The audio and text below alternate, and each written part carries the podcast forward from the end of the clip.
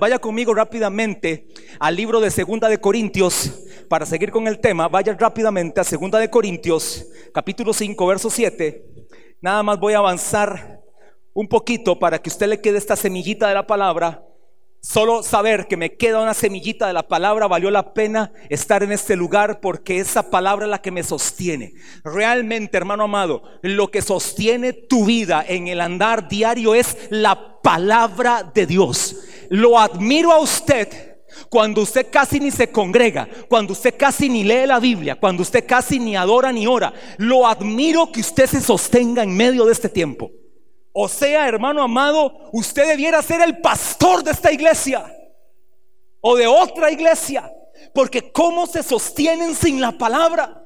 A mí lo que me sostiene es la poderosa palabra de Dios. Por eso la leo dos horas diarias.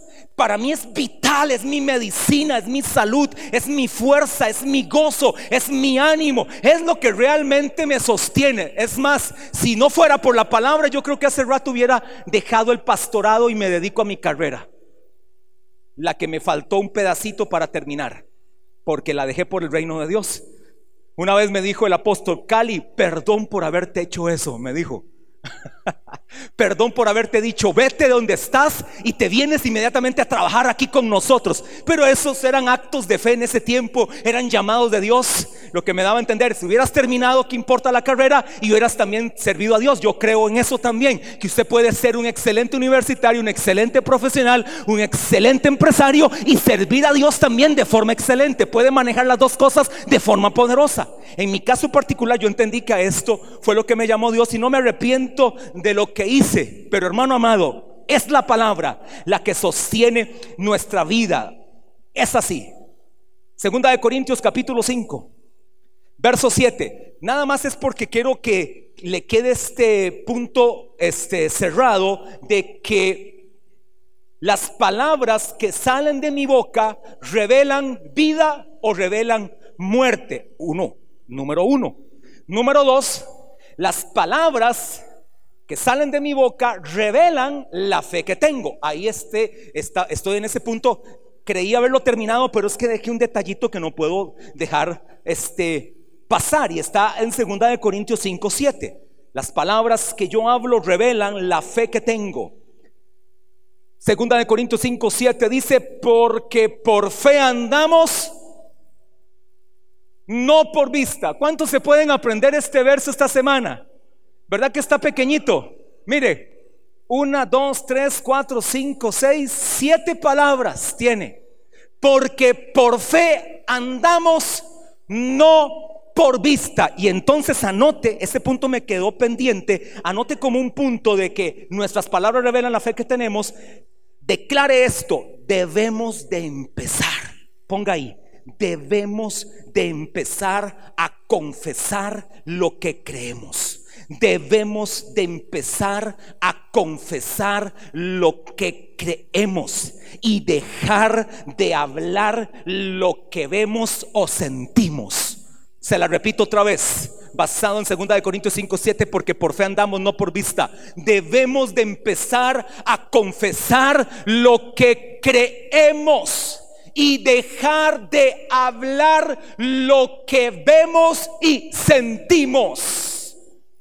Sí o no que a veces vemos cosas que lo que a uno le provoca hablar es palabras de repente de ira, palabras de enojo, palabras de desaliento. ¿Verdad que es así? Es la naturaleza humana. A veces vemos cosas que no nos animan. Usted está de repente orando por sus hijos. Señor, yo creo por ellos, por la salvación. Creo en tu palabra, que ellos van a ser salvos, que ellos van a venir, van a dejar esto, van a dejar lo otro. Y usted ve que el asunto se complica. Usted los ve que cada vez más bien retroceden. Y entonces le dan ganas de decir, hijos del diablo se merecen el infierno.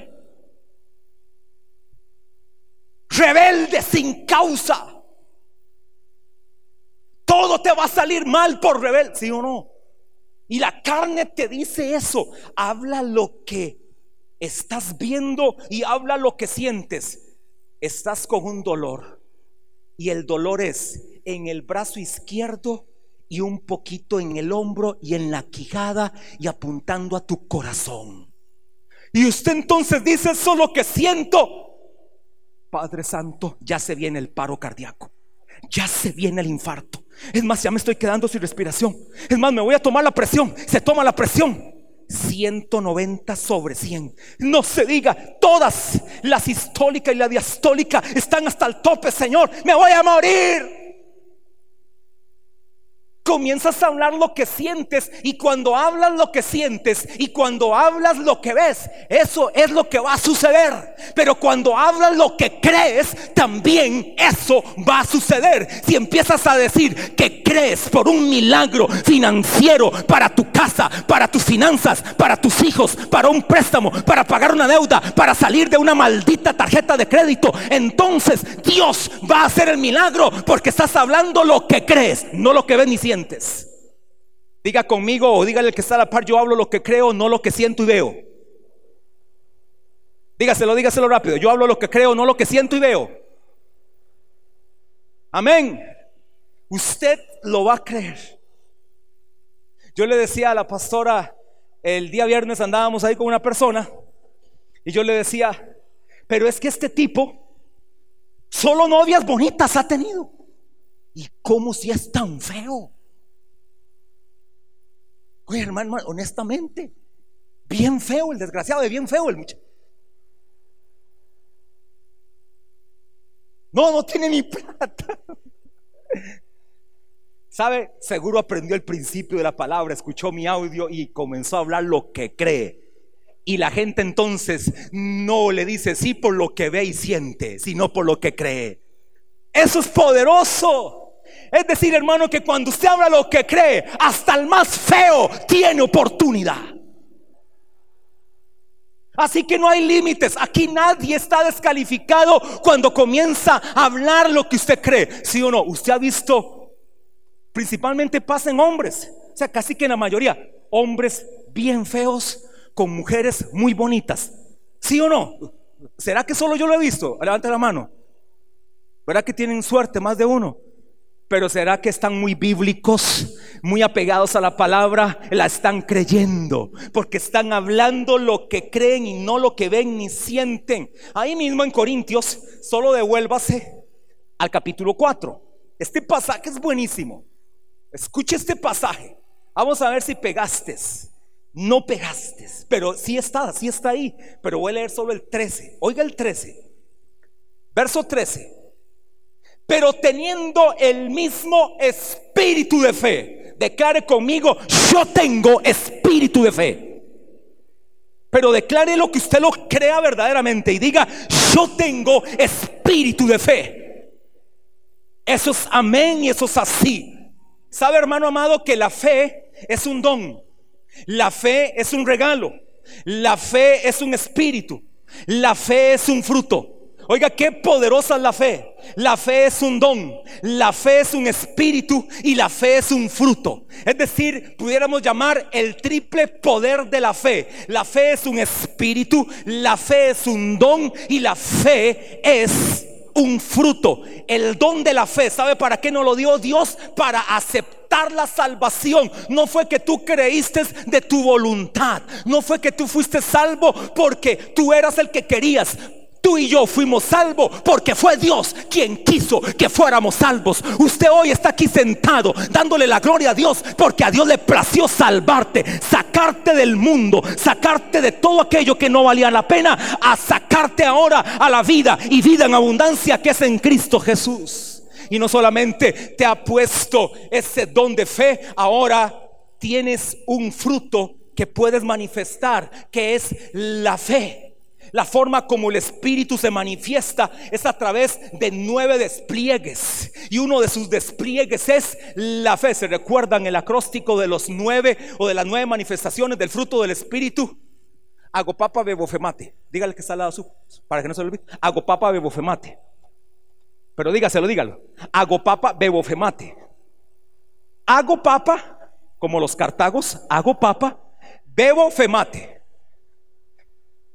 amor, gozo, paz, paciencia, benignidad, bondad, mansedumbre, fe, templanza. ¿Vio? Hago papa, bebo femate, no se le van a olvidar nunca. Como las siete iglesias del Apocalipsis, no se le van a olvidar nunca. Efes petizafila, nunca se le van a olvidar. Diga conmigo, Efes petizafila. No lo estoy enseñando a hablar en lenguas, no es manipulación, no tengo ese espíritu raro. No, no, creo en el hablar en lenguas del espíritu, pero esto no es hablar en lenguas. Diga, Efes petizafila.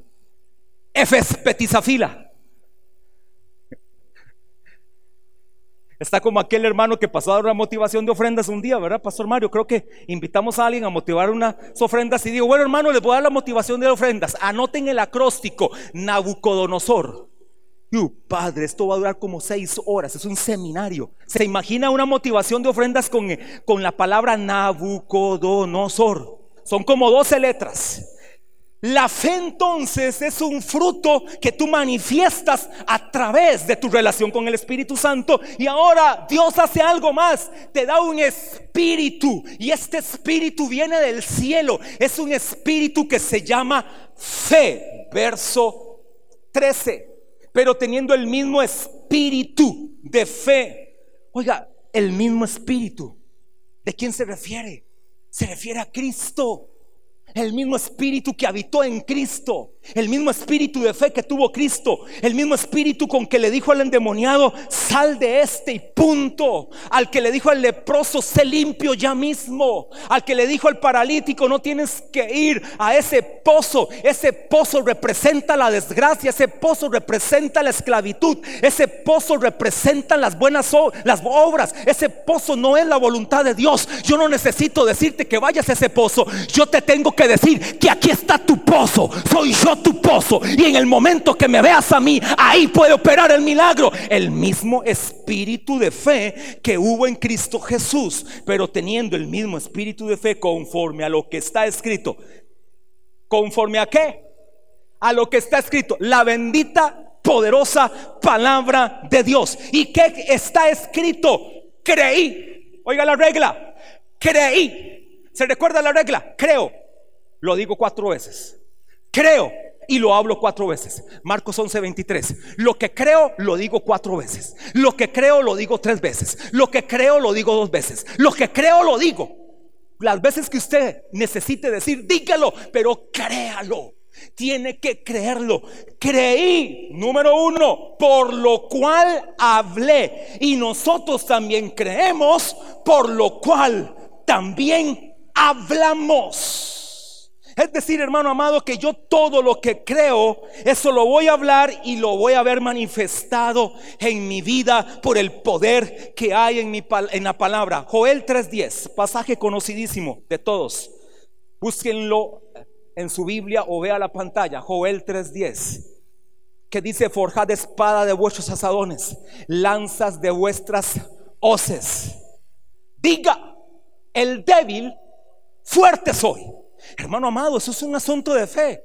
Puede ser que estés debilitado, puede ser que estés enfermo, puede ser que estés en una crisis financiera, puede ser que estés en un momento difícil, puede ser que estés en un momento de agonía, puede ser que estés con una mala noticia. El asunto no es como estés, el asunto es lo que sale de tu boca. ¿Qué vamos a confesar? Diga el débil, fuerte soy. En medio de la debilidad voy a declarar que soy fuerte en Dios, que soy fuerte para lograr las cosas, que soy fuerte para conquistar, que tengo la fortaleza para ir y tomar lo que me pertenece. Diga el débil, fuerte soy. Déjeme ir a un verso de la Biblia que ahorita se me está conectando el online vía el cielo a ver si lo encuentro y ya lo encontré. Vaya conmigo a segunda de Corintios 12 porque no era parte del bosquejo de hoy, pero ya lo encontré. Váyase a segunda de Corintios capítulo 12. Vamos a leer desde el verso 7. Vamos a leer desde el 6. Es más, leamos el 5. Ya ahora sí, ya ahora sí me quedo en el 5. De tal hombre me gloriaré pero de mí mismo en nada me gloriaré sino en mis debilidades.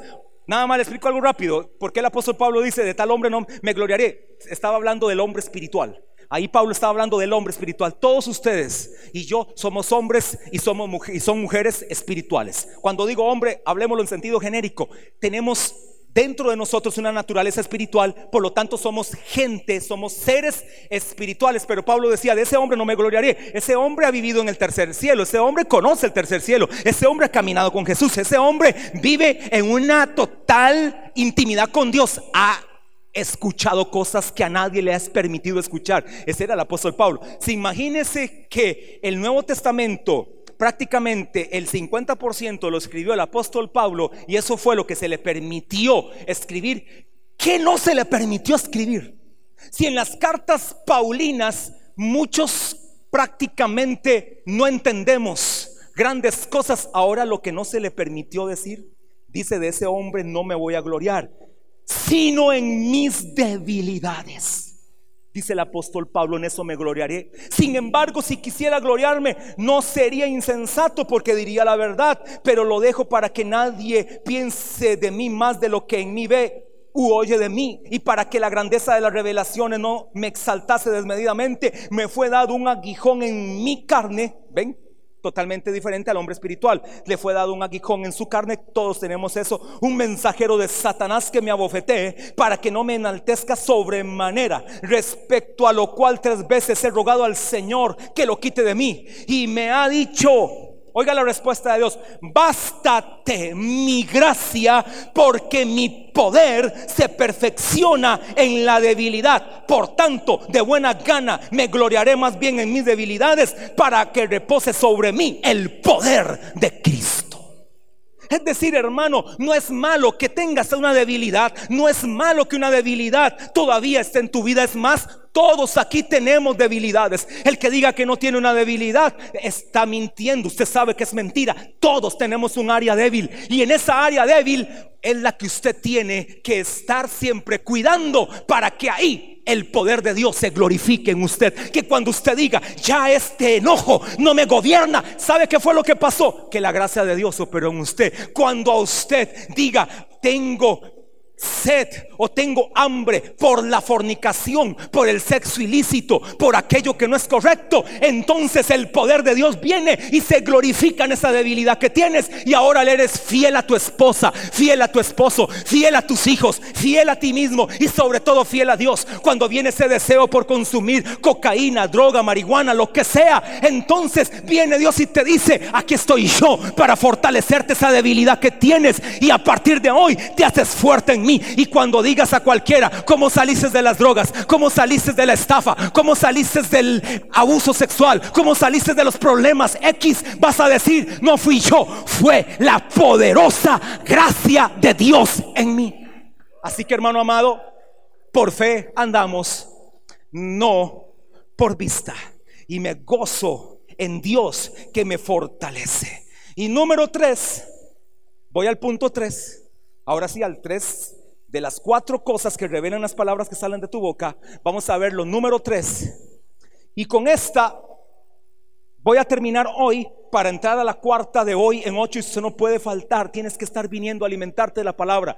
Recuerde que aquí, en esta iglesia, por lo menos en esta iglesia, no sé las demás, creo que algunas sí lo hacen, pero en esta iglesia usted no viene a entretenerse, usted viene a entrenarse en la poderosa palabra de Dios. Usted se viene a ejercitar en la palabra de Dios. Usted viene a recibir discernimiento entre lo que es bueno y lo que es malo. De manera tal que la palabra te dice, cuidado con eso, cuidado por donde vas, cuidado lo que hablas, cuidado lo que tocas, cuidado lo que piensas, porque la palabra habita en ti mediante la iluminación que nos da el Espíritu Santo. Número tres, nuestras palabras revelan lo que hay en el corazón.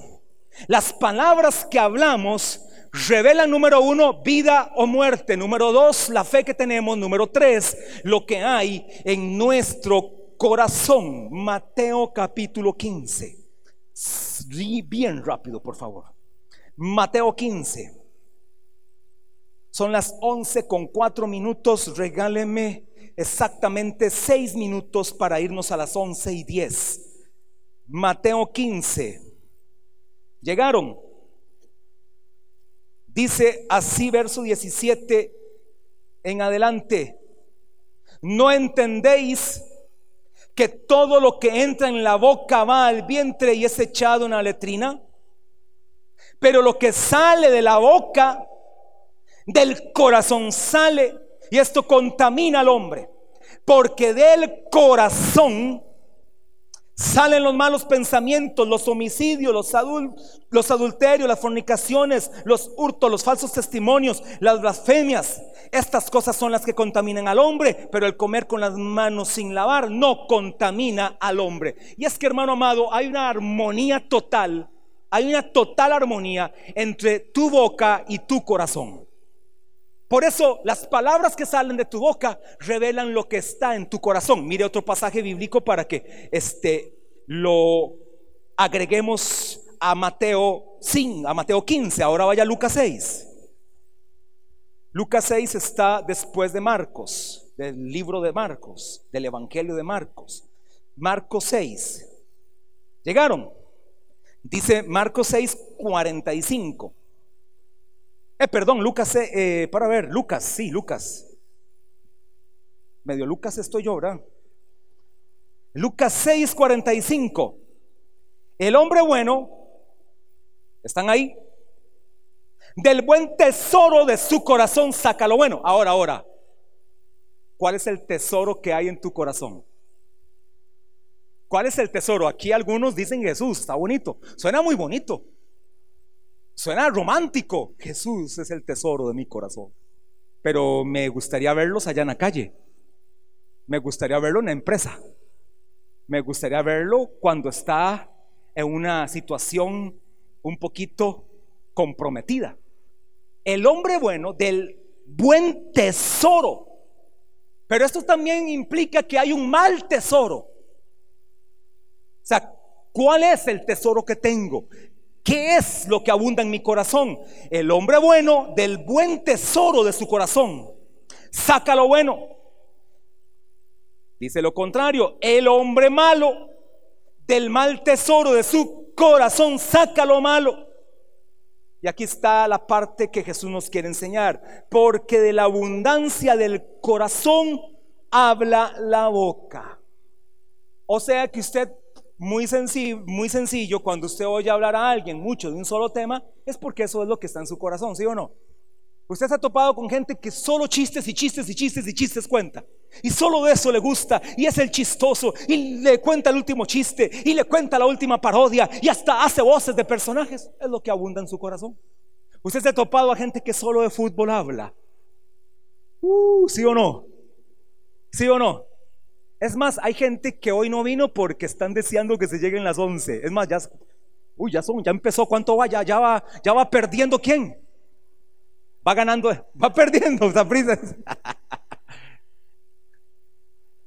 Están pensando, están ahí con el celular y están ahí online con la aplicación que tienen, están viendo están en todo menos en la predicación, están viendo el partido aquí en la propia iglesia. Otros no vinieron por eso, porque desde las 10 están montados en la fiesta. Necesito ver todo el resumen y todo lo que dicen antes. Porque de la abundancia del corazón habla su boca. Hermano, qué bajo, ¿sí o no? Yo me sentiría tan re mal, qué bajo. No venir a la iglesia a adorar a Dios y a escuchar la palabra por quedarme a ver un partido de fútbol. Oiga, pero ni en la final de las grandes ligas el 31 de octubre lo haría yo pero ni esa que me encanta ese deporte, ni el este el gran slam de béisbol en este ahora en el US Open este en Estados Unidos, ni la gran final Nadal contra el ruso, que por cierto fue en la tarde, sí la pude ver. O este el partido este de la NFL, ¿cómo se llama? El, el que es el el Super Bowl y ese es esto miles de gente prefiere eso porque de la abundancia del corazón habla su boca. ¿Qué abunda en tu corazón? ¿Qué es lo que abunda en tu corazón? No, hermano amado, le estoy diciendo que sea un pandereta religioso evangélico. Yo no le estoy diciendo eso, que usted solo Biblia, Biblia, Biblia anda y hasta cambia la forma de hablar y es una persona media rara. No le estoy diciendo eso, es que se comporte de forma normal y cuando hay que hablar, hable lo que verdaderamente vale la pena y cuando tiene que comentar de otra cosa lo puede hacer, pero que cualquiera pueda definir que usted es una persona diferente, pero porque en usted reposa algo diferente y sabe que es la palabra de Dios el tesoro que abunda en tu corazón. Y por eso es lo que hablamos. Hermano amado, por eso nos pueden criticar, que nos critiquen, porque de la abundancia del corazón habla nuestra boca. Tal vez la abundancia de tu corazón es quejas y quejas y quejas y maldiciones y maldiciones y no voy a salir y todo me sale mal y esto va a pasar y de repente esto va a llegar, hermano amado. Estás hablando de lo que abunda tu corazón. Empecemos a llenar nuestro corazón de la palabra de Dios, del temor de Dios, de la vida de Cristo en nosotros. Y se me fueron los seis minutos. Póngase de pie. 11 y 10. De hoy en 8 le doy dos versos que me quedaron pendientes. Dos pasajes buenísimos, pero es que sé si soy honesto, si los leo y los comento, nos vamos 11 y 20. Entonces mejor 11 y 10 lo que les prometí. Padre, te doy gracias por tus hijos, por tu iglesia, por cada uno que está aquí presente, Señor.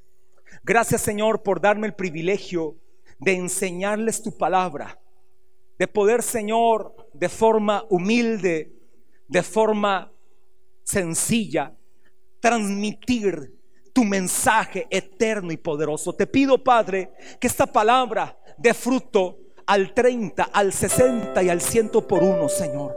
Que ellos sean tierras fértiles, tierras buenas, tierras correctas, donde la semilla de tu palabra comienza a crecer, comienza a multiplicarse. Señor, bendigo hoy a tus hijos aquí presentes. Declaro sobre ellos perseverancia Declaro en ellos, Padre, constancia. Declaro que en ellos se activa el espíritu de fe. Ahora mismo declaro que el espíritu de fe está en nosotros de manera tal que creemos por lo cual hablamos. A través del espíritu de fe que fue introducido en nosotros, ahora creemos por lo cual también hablamos, Señor. Eso es lo que vamos a hablar. Vamos a hablar palabras de fe. Vamos a hablar palabras que llenan nuestro corazón. Vamos a hablar palabras que direccionan nuestro corazón. Y de, esta manera nuestra boca hablará correcto, Señor. Y cuando nos equivoquemos, cuando fallemos, Señor, estaremos listos a pedirte perdón. Estaremos listos a corregir. Estaremos listos a volver al camino. Estaremos listos a enderezar lo que está torcido. Hoy bendigo a tus hijos. Llénales de tu poder y de tu gracia. Bendice a cada hombre y mujer aquí presente. A cada matrimonio lo bendigo, Señor. A cada joven sean bendecidos en Cristo Jesús. Cada niño, Señor, sea bendecido. El liderazgo de esta iglesia, Señor, declara un liderazgo eficaz, un liderazgo en el poder de tu Espíritu, Señor. Bendice al líder de célula que hace esta obra, Señor, de pastorear a otros, de llamar, de visitar, de aconsejar. Bendice a cada líder, a cada encargado de escuadrón, a cada pastor asociado a esta iglesia. Bendice a cada líder de alabanza, danza, mimo, Señor, escuela, maestros, intercesores. Bendícelos, Señor. Bendice este ministerio. Gracias, Señor porque estás con nosotros. Gracias porque en ti estamos firmes